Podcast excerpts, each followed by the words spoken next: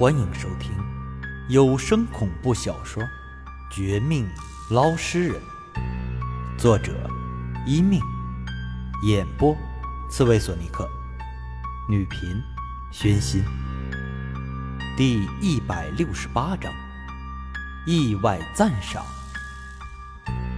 白莲花这一说，所有人都愣住，我也愣住，不知道他为什么突然提起我。还这样抬举我？难道当年和我爸真的有什么亲密关系不成？不说有没有，就算真有，这一刻的我也感觉有些不妙。因为他这一句话，立即让其他人对我冷眼扫来，面带不善，包间内的谈话氛围也随之僵硬起来。至于和白莲花一向不对付的青天观观主徐青天，更是神色一冷，猛地朝我这边盯了过来，眼里的杀气一闪而过，让我以为自己从前得罪过他似的。正是这时候，他却再度开口：“莲花知道各位前辈同行都是名人，不习惯一个晚辈站出来开头。”但这次形势非同小可，比当年写酒廊闹事儿更加严重，难道不值得我们认真思考一次吗？如果这小子说的不够仔细，或者没什么参考价值，我可以代他道歉。王家好歹也是江城著名的捞尸人一派，我相信他肯定比我们任何人知道的详细，知道的更多，因此。白某大胆提议，请他暂时当这次聚会的领头人。不知道福门主和赵门主是不是也这样想？随着白莲花这一说，本来是角落的我，立时成了包间内所有人围观的对象，包括他在内，老中青三代十几个银行高手纷纷看向我这边，他们神色各异，我浑身一颤。哪怕之前经历不少大场面，却也被注视的有些心虚。这些人当中，有的面无表情，看天花板；有的嘿嘿一笑，不知可否；有的怕得罪白莲花，没有当面反对，却偷偷阴笑；还有的人面带冷笑，直接表示不爽。随后。让自己的四大童子之一开口，表示强烈反对。这人不是别人，正是和白莲花怼着干的涂青天。别看他一身道袍，正气凛然，看上去一副仙气飘飘、世外高人的模样，可心眼儿比其他人还小，居然第一个站出来不屑。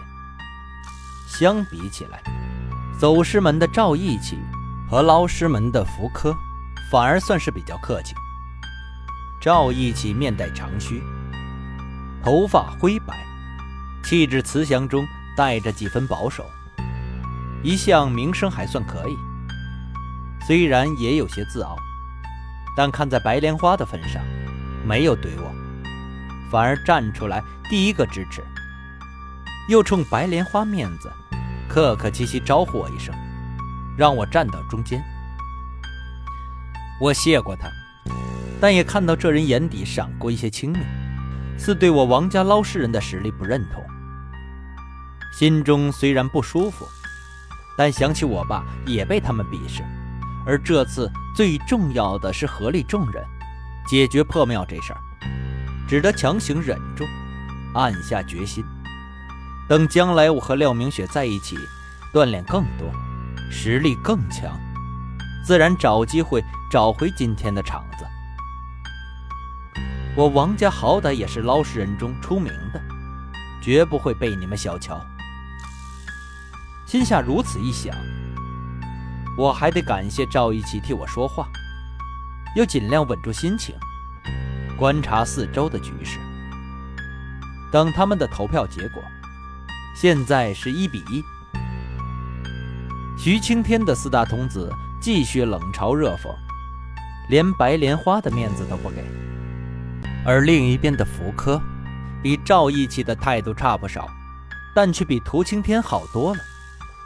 我们江城原本没有捞尸门，全是捞尸人，各做各的，偶尔相互交流和合作。但福科为人势利，贪心贪财。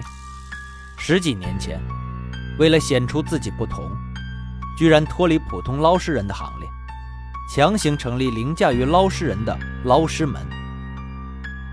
虽然强迫我们给他缴费，或者加入他门派不成功，但这些年没少互相敌视。此时，他和赵义气一样。对我有些不快，但还是给了白莲花面子，站到支持我当暂时领头人的决定。这一来，四大门派的投票立即变成一比二。涂青天脸色难堪之极，白莲花却微微一笑，继续开口：“既然大家多数人都同意这个决定，那就请王青小兄弟。”开始说一下吧。哦，对了，关于破庙内镇魂钟和地坑的事儿，你略过不提，我们早就知道，也曾留意过。这段重复，如今时间紧张，你尽量选重点说。好的，谢谢白前辈。白前辈不但人美心善，还大度，我王清这里感激不尽。将来有需要的时候。我一定全力帮忙。毕竟不像某些人，哼！各位前辈听好了，这件事儿是这样的。得到白莲花意外的赞许和肯定，我腰杆挺直不说，仿佛当年被我爸支持一般，心内对他感激许多，也趁势恭维一番，希望他多多注意我。接着。也没有忘记恭维其他人，尽量给这些江城银行高手以良好印象。这一恭维，众人的脸色都好看不少。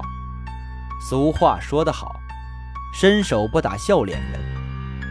何况我也是银行一份子，这段时间的作为，他们应该听说过。之前是互相吃醋争锋，现在当然不会那么没风度。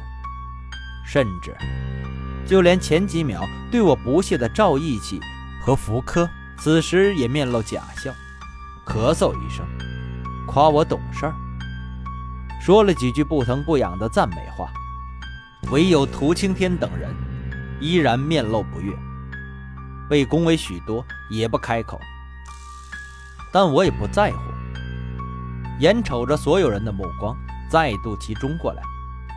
而门外的茶楼员工和路人，自然也被这四大门派的门人早早隔绝，不会导致我们的银行密会泄露。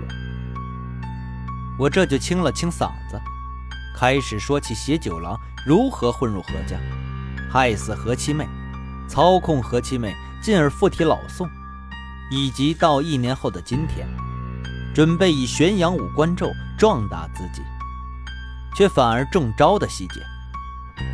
这些事儿说来简单，可真要认真讲起，却是一桩桩令人听闻色变、为之震惊的惊天大事儿。